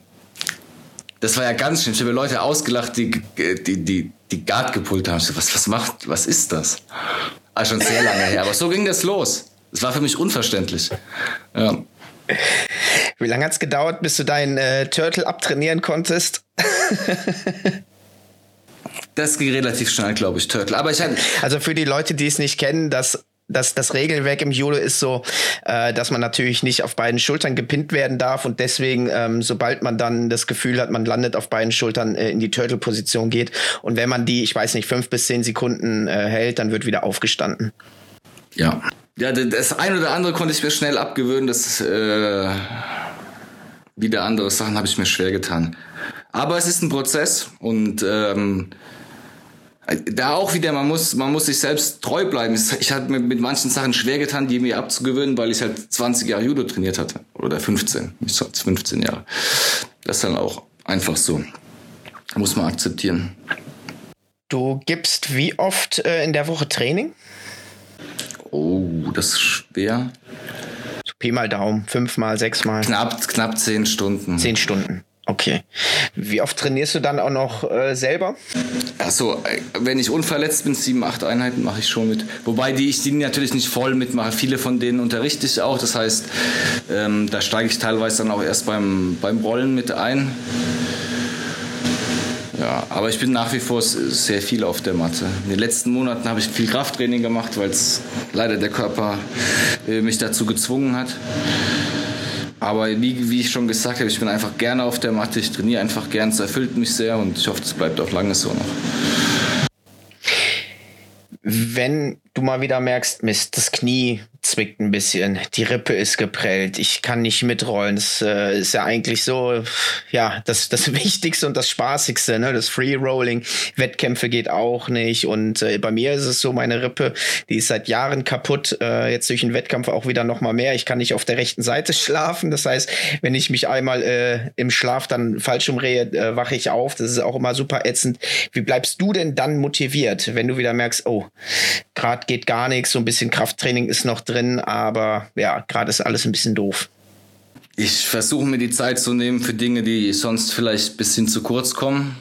Sei es die Familie oder mal was, ein gutes Buch lesen oder eben auch äh, gezieltes Krafttraining machen. Also Krafttraining war was, das, ich hatte noch keine Verletzung, in der ich nicht irgend auf die eine oder andere Art und Weise habe äh, sinnvolles Krafttraining machen können. Und äh, ja, ich glaube, man muss es akzeptieren. Wenn Dinge sind, wie sie sind, dann nicht drüber ärgern. Ärgern wird es nicht lösen. Ich versuche mich auf neue Sachen, ja, mir Zeit zu nehmen für Projekte, Ideen, die sonst zu kurz kommen. Und das Gefühl und die Erfüllung, die ich verspüre vom Rollen, das vergesse ich nie. Also das bleibt mir immer so wie die Karotte, die, die mir vor, der Nase, ne? vor die Nase gehalten wird. Ja. Und, und muss man sich halt einfach gedulden. Und bis jetzt ging jede Verletzung auch vorbei. Aber es ist natürlich bitter. Ich will nicht lügen. Also es kann auch aufs Gemüt schlagen. Mm, mm. Wie ist das denn? Ähm, bist du da ein Fan von, um Verletzung herum zu trainieren. Ich meine, wenn man mal äh, ein bisschen den Finger verknackst hat, dann macht man, äh, tapet man den an den nächsten Finger. Das geht ja irgendwie noch so ein bisschen. Äh, wenn die Schulter ein bisschen kaputt ist, okay, dann spielt man mal auf der anderen Seite Halfguard. Aber wie siehst du das mittlerweile? Kann man um so einen Kreuzbandriss rumtrainieren? Ja, also um Kreuzbandriss, da, das ist natürlich ein eine schwere Verletzung und auch äh, eine Art, eine Verletzung, glaube ich, die sehr, die individuell sehr unterschiedlich sich auswirkt auf das Gelenk des, des Verletzten. Äh, aber ich bin auch klar, also, also was der, den, den vernünftigen Umgang mit Verletzungen betrifft, ich glaube, da ist kein Kampfsportler ein gutes Vorbild, muss man einfach so sagen. ja. ja ich, äh, wenn, wenn Leute bei uns verletzt sind, natürlich empfehle ich denen, dem Körper die Ruhe zu geben, die er braucht, um ordentlich zu heilen. Aber was soll ich jetzt sagen? Also ich habe alles rumtrainiert, was, um das man irgendwie rumtrainieren kann. Was war die verrückteste Verletzung, mit der du trainiert hast? Die verrückteste Verletzung, mit der ich trainiert Also ich sehe dich ja irgendwie so halb verbunden als Judoka, äh, Kopfverband, weil das Cauliflower Ear total aufgeplatzt ist oder äh, die Schulter ist komplett bandagiert und du sagst ja, heute muss ich äh, nur mit der rechten Hand arbeiten, weil die linke angetaped ist. Ja, ich glaube alle Nackenverletzungen. Also da kannst du dich wirklich nur wie so ein Zombie bewegen. Aber auf der anderen Seite, ganz ehrlich, so viele Verletzungen, kleinere Verletzungen auch, äh, sind um, um ein Vielfaches besser, wenn der Körper einmal voll durchblutet war, wenn der Kreislauf einmal mhm. richtig hochgefahren war, wenn du es wenn du es geschafft hast, auch das vielleicht durch, einen, durch einen kleinen Schmerz, äh, einfach den Körper zu aktivieren, die Muskulatur zu aktivieren, eine Durchblutung herzuführen und dann ja, ich weiß nicht, wie medizinisch fundiert der Rat ist jetzt, aber das ist, was ich sehr oft in meinem Leben schon gefühlt habe einfach. Ja. Ja, muss ich auch sagen. Am Anfang bin ich äh, immer zum Arzt gerannt. Das tut weh, das tut weh, das tut weh. Aber irgendwann kriegt man ja ein Gefühl für seinen Körper, für die Verletzung und kann das auch noch richtiger einordnen. Ja. Äh, Wenn es jetzt wirklich Knie ist oder Nackenwirbelsäule, okay, da würde ich auch immer noch mal drauf gucken vom Arzt. Aber äh, wenn das irgendwelche kleineren Sachen sind, da weiß man mittlerweile, wenn man es lang genug hat, äh, selber das einzuschätzen. Jetzt gehen wir mal äh, ein bisschen weg von den äh, Verletzungen, aber noch eine Frage. Was war die längste und schwerwiegendste Verletzung und wie lange bist du da ausgefallen? Dann hören wir damit auch auf mit diesem negativen Thema, aber es gehört leider auch dazu. Ja, ich glaube, das war leider tatsächlich vor nicht allzu langer Zeit ein, ein Abriss vom Beinbeuger vom Hüftknochen. Also der, der Hamstring der Beinbeuger ah. wird mit drei Sehnen an der Hüfte oder ist mit drei Sehnen an der Hüfte befestigt und zwei von diesen drei Sehnen sind mir leider abgerissen. Und es wurde auch leider erst falsch diagnostiziert. Das heißt, ähm, die ganze Sache war langwierig, hat mich bestimmt ein halbes Jahr von der Matte weggehalten. Und es wird Krass. auch niemals wieder so, wie es war, aber dafür, was passiert ist und wie lange das gedauert hat, bis es korrekt behandelt wurde, bin ich sehr dankbar. Passt alles. Und der Körper ist ein Wunderwerk, wirklich. Der kann sich aus so vielen Sachen zurückarbeiten. Jetzt haben wir gehört, was dein präferiertes Game ist. Du spielst gerne von oben mit dem Takedown, gehst dann direkt in den Kneecard, in die Side Control und versuchst dann den so lange zu kochen, bis er dir irgendwas gibt. Ist das so dein, dein A-Game, was du gerne machst oder bist du auch mal anders unterwegs. Würde ich sagen, ja. Ich würde sagen, das ist mein A-Game. Ich habe noch ein paar andere Moves, aber nicht so viel. ja, ich bin mittlerweile auch lieber oben als unten, weil die Verletzungsgefahr da tatsächlich deutlich geringer ist, weil man mehr im, in Control ist als unten. Oder mein Jiu-Jitsu von unten ist einfach zu schlecht, weil ich die da nicht so gut kontrollieren kann. Das kann natürlich auch sein. Du bist jetzt acht Jahre CEO von MMA Munich, hast es zur GmbH umstrukturiert, zwei Gesellschafter mit reingeholt und äh, trainierst seit über 30 Jahren Kampfsport. Das heißt, du hast eine sehr große Expertise und gesagt, du hast die MMA-Szene auch ähm, von Anfang an mehr oder weniger äh, begleitet. Wie siehst du denn die Entwicklung äh, momentan in Deutschland fürs MMA, fürs Jiu-Jitsu? Sind wir an dem Punkt, wo es gesättigt ist, wo du merkst, okay, jetzt kommen doch nicht mehr so viele Newcomer äh, und, und unterschreiben den Vertrag oder wie ist das gerade so bei dir? Also ich sehe es äh, ganz ausgesprochen positiv. Das entwickelt sich in eine tolle Richtung. Es gibt immer mehr Sportler, die den Sport betreiben. Es geht äh, immer mehr Sportschulen schaffen es unheimlich gut, die breite Masse anzusprechen und einfach eine Basis zu schaffen, ähm, die letztendlich alles trägt. Das sind nämlich die breiten Sportler. Ähm, die mediale Be Begleitung wird immer, immer besser, immer interessanter. Die Sachen werden spannender und äh, alles. Es gibt immer Sachen, die kann man besser machen, die können die Leute besser machen, die würde ich vielleicht auch anders angehen, aber äh, overall ist das Meckern auf sehr hohem Niveau. Also ich glaube, da entwickeln wir uns sehr rasant in die richtige Richtung. Ja, die Weißgurte halten die Kampfsportschulen am Leben mehr oder weniger und äh, die Fitnessstudio die Leute, die nicht hingehen. ja, es ist so. Ja. Wie kriegen wir es denn hin, dass wir den anderen europäischen Ländern äh, auf internationaler Ebene ähm, gleichziehen? Wenn ich mir zum Beispiel Norwegen angucke oder Polen ähm, und die Vertreter bei der ADCC, da gibt es ja Tommy Langecker oder Adam Waczynski aus Polen. Ähm, Aber in Deutschland, wir sind ganz, ganz stark in der Masters-Gruppe, das, das stimmt schon, auch dank dir. Aber wo sind denn so die richtigen Adult Black Belts? Und woran liegt das, meinst du, dass es äh, aus Deutschland nicht so stark äh, repräsentiert wird? Mm, ich glaube, dass wir einfach genau das machen müssen, was wir tun. Weiterhin, wir müssen professionelle Strukturen schaffen, die, die das Ganze tragen. Ähm, ich kann, weiß ehrlich gesagt nicht genau, was, was äh, in, in Polen, was in Norwegen vielleicht oder in England konkret anders läuft als bei uns, außer die Tatsache, dass sie vielleicht früher in die Szene, also früher eine, eine lebendige Szene hatten, was den äh, Kampfsport betrifft. Ähm, ich denke, die Leute müssen sich müssen auch einfach die breite Masse muss verstehen und bereit sein, einen soliden Mitgliedsbeitrag zu zahlen für so eine Sportschule. Also die sich so ein bisschen von dem Gedanken des Vereinswesen lösen, der grundsätzlich sehr gut ist. Also der jedermann soll ähm, Zugang zu gutem Sport gegeben werden. Das ist schon richtig, aber wenn man äh, eben genau dahin will, nämlich auf eine sportlich sehr äh, anspruchsvolle Ebene, dann muss es da müssen da Strukturen geschaffen werden, die das Ganze tragen. Und äh, Deutschland ist ein, denke ich, ein Land mit relativ mit, mit hohen Lebenshaltungskosten und mit auch einer irgendwie gesellschaftlicher Erwartung an äh, an die Menschen und auch an fähige Menschen und ähm, die, ich meine, es muss immer irgendjemand geben, der, der das zieht, der das organisiert, der es zusammenhält, jemand Fähiges, der die Strukturen schafft und das Wissen weitergibt und, und einfach dafür sorgt, dass sich die jungen Leute äh, entsprechend und konkurrenzfähig weiterentwickeln. Und ähm, wenn man dem halt nur 400 Euro zahlen kann im Monat, dann, also es geht halt bis zum gewissen Grad und, und, und, und dann nicht mehr weiter. Und ich glaube, ähm, man muss professionelle, sich selbst tragende Strukturen schaffen, die, die den Sport und die Szene voranbringen. Und ich sehe das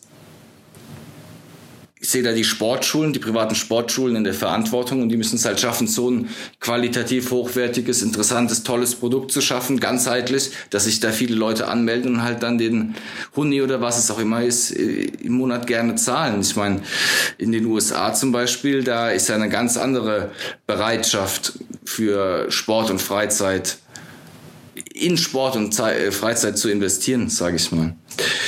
Ja als ich mit Boxen angefangen habe, habe ich 10 Euro bar an meinen Trainer gezahlt. Und als ich dann nach einem halben Jahr gesagt habe, ich würde auch gerne mal in den Ring steigen, hat er gesagt, ja, Mitgliedsbeitrag brauchst du jetzt nicht mehr zahlen von 10 Euro. Und es ist halt schwierig zu konkurrieren. Das ist halt eine EV gewesen. Und äh, der Trainer war halt alter äh, Berufsboxer, der in Rente gegangen ist und äh, hat das halt aus, aus Leidenschaft gemacht. Aber ja, wenn man da Frau und Kind und Dackel noch irgendwie finanzieren muss damit, mhm. dann, dann wird es halt auch wieder schwierig, nur mit 10 Euro im Monat äh, den, den Beitrag dazu halten. Wie siehst du, wie, wie müssen wir da Aufklärungsarbeit leisten? Ja, ist ein, ist ein sehr sensibles Thema. Ja, aber es ist auch, auch das Prozess und wir entwickeln uns genau in die richtige Richtung. Das geht halt nicht von heute auf morgen. Und äh, wir geben unser Bestes, da unseren Teil zu beizutragen. Und ich bin sehr gespannt, wo wir in fünf oder in zehn Jahren sind. Mhm. Und wir mhm. haben, es kommen schon Leute, also ähm, wer ist denn richtig stark? Der, der Erik Bergmann, fantastischer Sportler. Der ist, glaube ich, auch sehr viel in, ähm, in England. Kennst du den? Ja, oder? Der, Leider nicht. Der, der aus, aus, ist, glaube ich, der, echt der beste Deutsche. Ist ein äh, Schwergewicht, Superschwergewicht. So ein rothaariger, großer, super athletischer mhm. äh, Typ, fantastisches Jiu-Jitsu. Jan Basso, toller Typ. Wir haben schon unsere Leute, da kommt jetzt einiges nach. Vielleicht auch jemand von uns. Mal gucken, die Bayraktar-Brüder, das sind auch mhm. zwei absolute Mutanten. Und äh, das Ganze braucht einfach ein bisschen Zeit. Ist, ist, ist halt ja. einfach was Echtes, was Wertiges und äh, das ist nichts, was man irgendwie herzaubern kann, sondern da müssen eine ganze Menge Leute richtig reinochsen, dass man da mal auf ja. ein gewisses Niveau kommt. Ja, das Risiko ist dann halt immer, ne, gehe ich jetzt äh, komplett mit meinem Leben in diese, in diese Laufbahn, versuche Profisportler zu werden, wo nicht so viel Geld ist oder mache eine anständige Ausbildung, hab noch was, aber dann hat man natürlich nicht so viel Zeit, äh, Profi zu werden. Das ist halt dieser, dieser schmale Grad, den man für sich entscheiden muss. Ja, aber die, man kann schon eine Berufsausbildung stemmen oder ein, ein Studium stemmen und nebenher die die ersten Züge der, der Profikarriere machen. Also das würde ich eigentlich jedem, jedem jungen Mann, jeder jungen Frau, die sich das wünscht, empfehlen. Und das machen die Jungs bei uns auch. Also da sind wir auch hinterher. Du hast es ja auch gut äh, vor, vorgezeigt, dass es funktioniert. Ja, es geht schon. Man muss dann halt einfach den Prioritäten setzen. Ja. Hm. Das ist so, das ist so. Eingangs hast du gesagt, ihr seid so stark gewachsen, weil ihr viel über Social Media macht. Ihr habt eine super Webseite, ihr habt auch einen eigenen Podcast, der heißt auch Munich MMA. Den findet man auch auf Spotify mit dem Ferdi Nantaider. Ganz lieber Typ, kenne ich auch von, äh, von Wettkämpfen. Haben wir uns ganz oft schon auf der Matte getroffen. Und ähm, ja, Social Media. Hast du den Film Social Dilemma auf Netflix gesehen, zufällig? Habe ich leider nicht gesehen, nein. Aber okay. äh, merke ich mir, werde ah. ich mir anschauen. Da geht es halt darum, ähm, wie sehr Social Media denn auch verändert. Äh, du hast mir auch mal, als wir uns in München letztes Jahr getroffen haben, äh, kurz gesagt, dass du Social Media auch ja schwierig findest, sagen wir mal. Äh, hast du mittlerweile wieder äh, ein Instagram-Profil oder ist noch auf deaktiviert? Also äh, ich bin, ich nutze das Munich MMA Instagram Profil, mein privates, das Benny Bärenstark Profil. Das ist zurzeit, äh, wie Instagram sagt, vorübergehend deaktiviert. Und äh, ich, es wird früher oder später schalte ich es wieder an, aber ich wollte jetzt einfach eine Zeit lang nicht mal äh, davon getrennt halten. Wir machen aber wirklich viel auf, auf Social Media, vor allem auf YouTube. Also wir stecken sehr viel Arbeit und Zeit in den deutschsprachigen Kampfsportkanal. Der heißt auch Munich MMA auf YouTube. Ähm, und ich, ich finde, es ist eine authentische Arbeit. Es ist solides Zeug, eben in deutscher Sprache, ist gut produziert. Ähm, wenn jemand zuhört, schaut es euch mal an, schaut mal rein. Wir haben auch viele ähm, Inhalte, die speziell auf Anfänger äh, zugeschnitten sind. Und ich bin wirklich absolut davon überzeugt, wenn ihr beginnt, euch mit dem Sport auseinanderzusetzen, ähm, könnt ihr einen ganz großen Mehrwert daraus ziehen, wenn ihr die Videos euch einmal anschaut. Ja, definitiv. Hältst du denn für Social Media ein, ein Must-Have, wenn man äh, in dieser Branche arbeitet? Oder sagst du, es geht auch ohne? Mhm. Also es, äh, meiner Meinung nach ist das absolute Must-Have eine hervorragend rankende Webseite und ein hervorragend rankendes ähm, Google My Business Profil. Das sind die Must-Haves. Also du, du musst diese zwei Sachen haben, wenn du als authentisch wahrgenommen werden möchtest und vor allem gefunden werden möchtest. Und da würde ich fast Google My Business ganz oben hinstellen. Also das ist, was als erstes aufpoppt in der ähm, Suche, in der Suchfunktion von Google. Äh, das ist der sehr interaktive Ort, wo Leute bewerten können ähm, das ist das Must-Have. Und dann Instagram, da kommt man im Prinzip auch kaum drum rum. Das kann man aber auch mit sehr viel wenig Aufwand, finde ich, betreiben, als da mal schnell was gepostet oder eine Story reingejagt. Äh, das bedarf nicht so viel Planung, Krips und Aufwand. Aber ich, ich denke, eine, eine gut gemachte Webseite, mit, die, wo sich die Leute wirklich einen, einen guten Eindruck von dir und dem Team verschaffen können. Das ist super wichtig und eben äh, Google My Business, um, um über die Google-Suche gefunden zu werden. Und alles andere sind Spielereien. Aber ich bin auch kein Experte. Aber also wir generieren fast alle äh, äh, Leads, fast alle Interessenten äh, über die Webseite und da finden die Leute über die Google-Suche hin. Und alles andere, uns, uns alles schön und gut, aber Google. Das ist die Macht im Moment. Ah, hätte ich jetzt nicht gedacht, aber gut zu hören. Also an alle Gym-Betreiber aufschreiben und lernen. Hier kriegt er wirklich die guten wenn Tipps ihr, umsonst. Wenn du gut bist, wenn ihr gut seid, die Szene-Leute, die kennen euch eh. Die, die, ich, ja. gehe nach Berlin, ich weiß genau, wo ich gerne hin möchte trainieren. Ich gehe nach Köln, ich habe vorher schon, du kennst die Leute einfach. Aber du willst ja Leute, dass Leute dich finden, die halt noch nicht in der Szene drin sind, die sich beginnen, damit mhm. auseinanderzusetzen. Und kommt drauf, ob du das willst. Kann natürlich auch sein, dass du sagst, ich will nur ein, äh, ich nehme keine Weißgurte, ich habe ein Hardcore-Gym, der wirtschaftliche Aspekt spielt bei mir eine total untergeordnete Rolle, dann ist es vielleicht nicht das Richtige. Aber ähm, ja, aus der Perspektive äh, bin ich eigentlich überzeugt von. Mhm. Als Gymbetreiber hast du bestimmt ganz viele hunderte Schüler kommen und gehen sehen. Ähm, was für Typen hast du denn kennengelernt? Was, was ist da eigentlich? Kommt da jeder mal rein und, und schnuppert oder? Gibt es einen bestimmten Typ?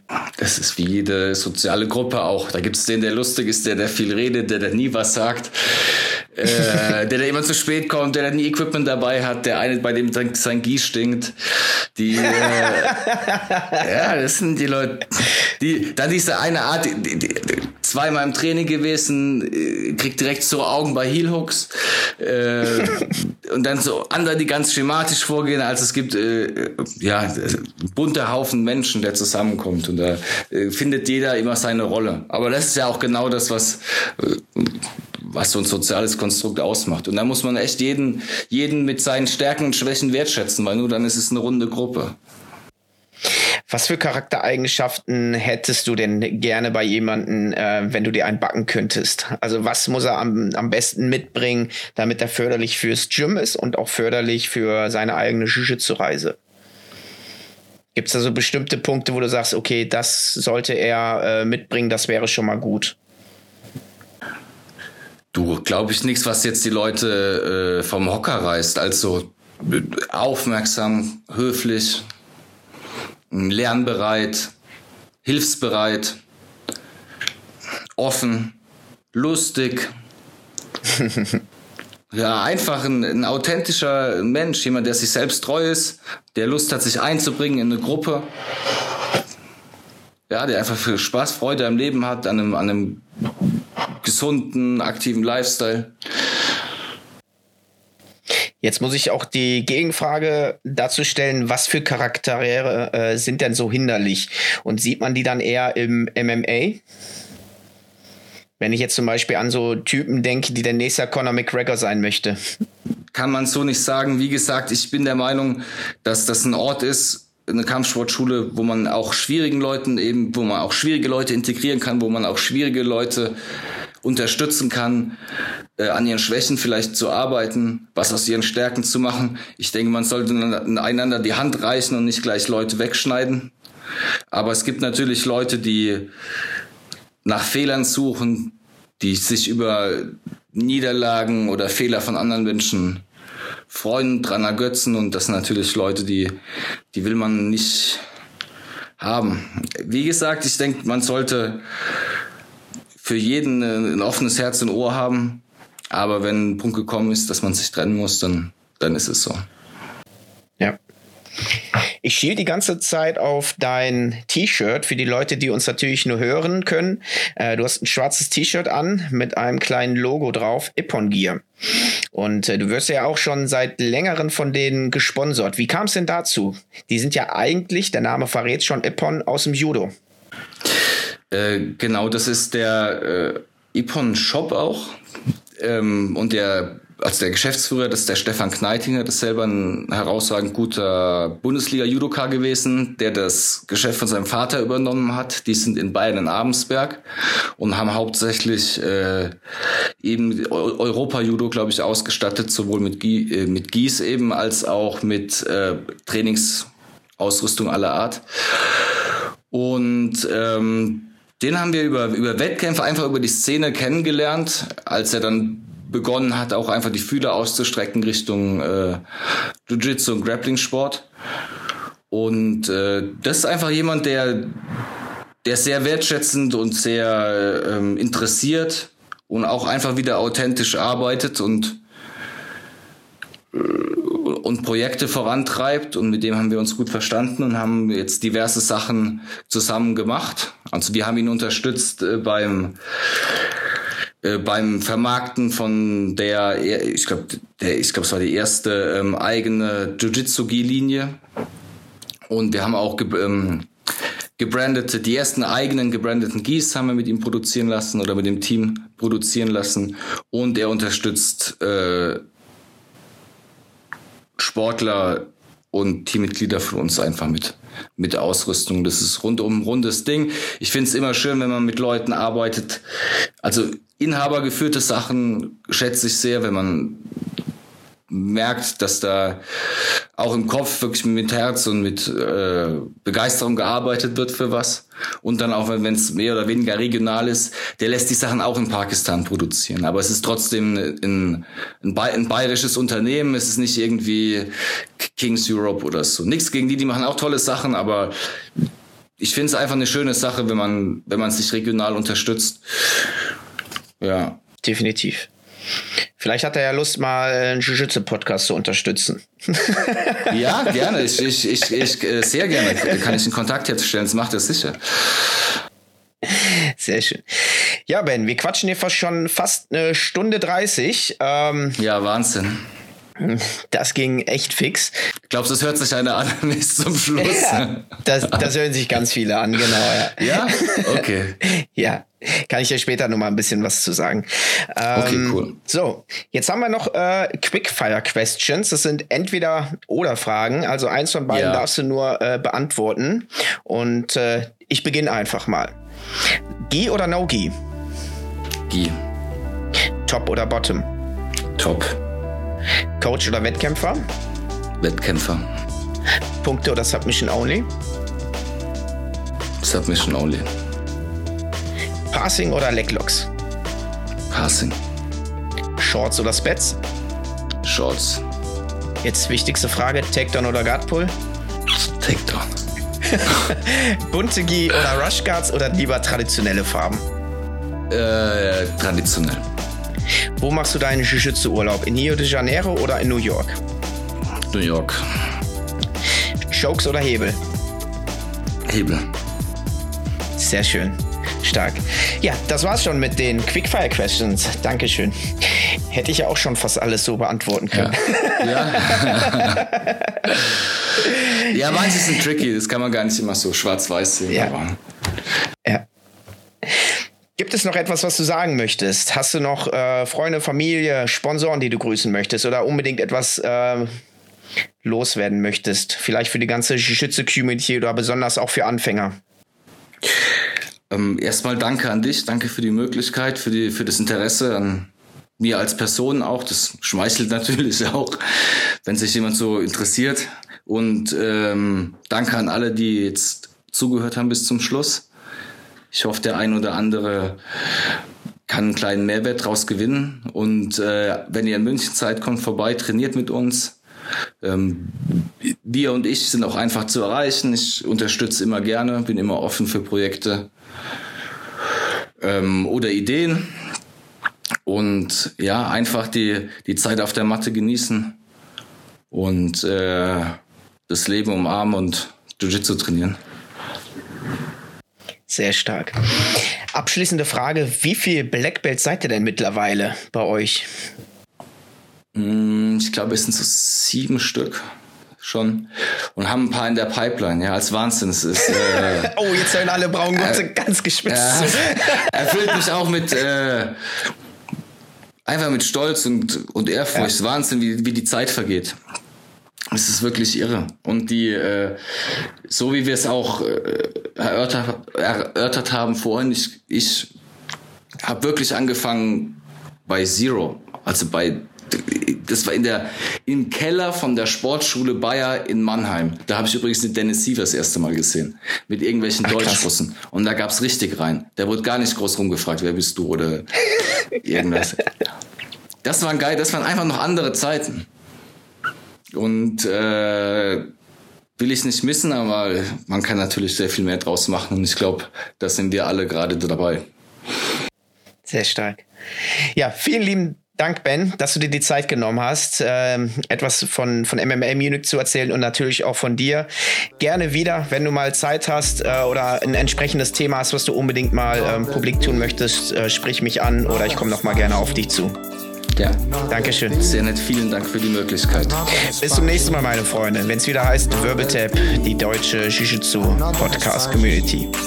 Ciao, ciao. Another day, another Hespagem, another day, another Hespagem, another day, another Hespagem, another day, another Hespagem.